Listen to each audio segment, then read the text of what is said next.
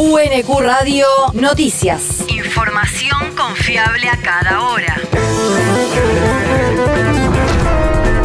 El clima. El Servicio Meteorológico Nacional indica que hoy se espera una máxima de 17 grados con cielo despejado.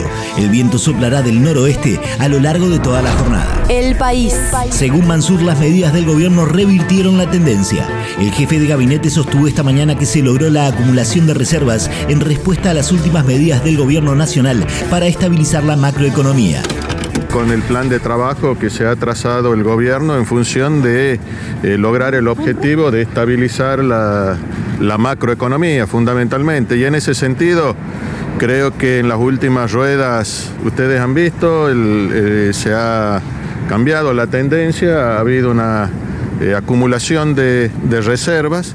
Y esto tiene que ver fundamentalmente con los datos que estamos obteniendo y con los datos que estamos conociendo. Lo primero es que eh, si esto continúa de esta manera vamos a tener un récord eh, de exportación, ingresos de, divisa al país como nunca antes lo tuvimos. Declaraciones al ingresar a la Casa Rosada, el funcionario consideró que eso se expresa también en el uso de la capacidad instalada en cuanto a la producción que hay en la Argentina, que está en niveles muy importantes y por lo que los indicadores de niveles de desempleo siguen mejorando y se encuentran en el 6,7%, según lo ha adelantado ayer desde la cartera de Hacienda. El jefe de ministros puso el foco en la estabilización de la macroeconomía para seguir incentivando la inversión y la producción y a partir de ello se amplíe el mercado laboral. La región. La Comisión Provincial por la Memoria registró más de 45.000 denuncias de torturas y malos tratos en cárceles bonaerenses. El organismo de derechos humanos advirtió sobre el aumento del uso letal de la fuerza por parte de la policía bonaerense, que generó durante el año pasado 120 víctimas, de las cuales 25 murieron en comisarías, el número más alto de decesos registrados en la última década en seccionales provinciales. Así lo detalla el informe anual sobre políticas de seguridad y encierro en la provincia que presentó ayer en el marco de su labor como mecanismo de control y monitoreo de los lugares de encierro. El informe precisa que se sigue sosteniendo la curva ascendente de la tasa de prisionización, que pasó de 284 a 306 personas detenidas cada 100.000 habitantes entre 2020 y 2021. El territorio. Tren Roca, el ramal Bosques continúa con servicio limitado.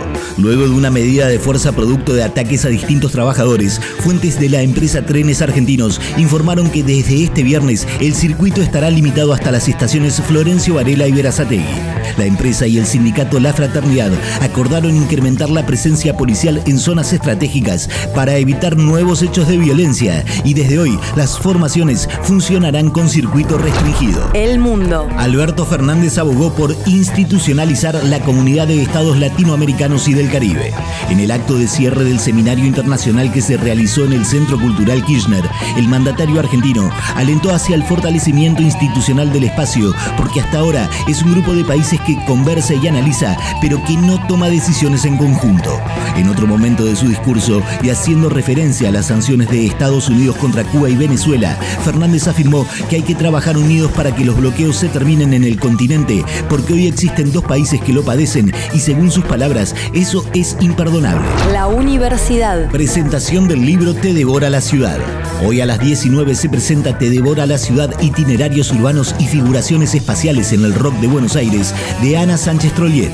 Se realizará en el marco de la muestra Los 80, el rock en la calle, que se lleva adelante en el Museo Histórico Nacional y constará de una recorrida por la muestra guiada por la autora en compañía de Isabela Cose, Abel Gilbert y Ana Longoni, que abordarán diferentes estaciones de la cultura rock. El libro está disponible en formato EPUB y papel en ediciones.unq.edu.ar. El deporte. Juan Carlos Copriva es el nuevo director técnico de Argentino de Quilmes. El flamante entrenador fue presentado ayer ante el plantel Mate por las autoridades del club y dirigió su primer entrenamiento de cara al encuentro contra Fénix del día de mañana. El cuerpo técnico encabezado por el Tano estará integrado por Víctor Hugo Oces Lamela como asistente técnico, Diego Hernán Veiga como preparador físico y Marcos Fabián Luchetti como entrenador de arqueros. UNQ Radio te mantiene informado. Información confiable a cada hora. UNQ Radio, la radio pública.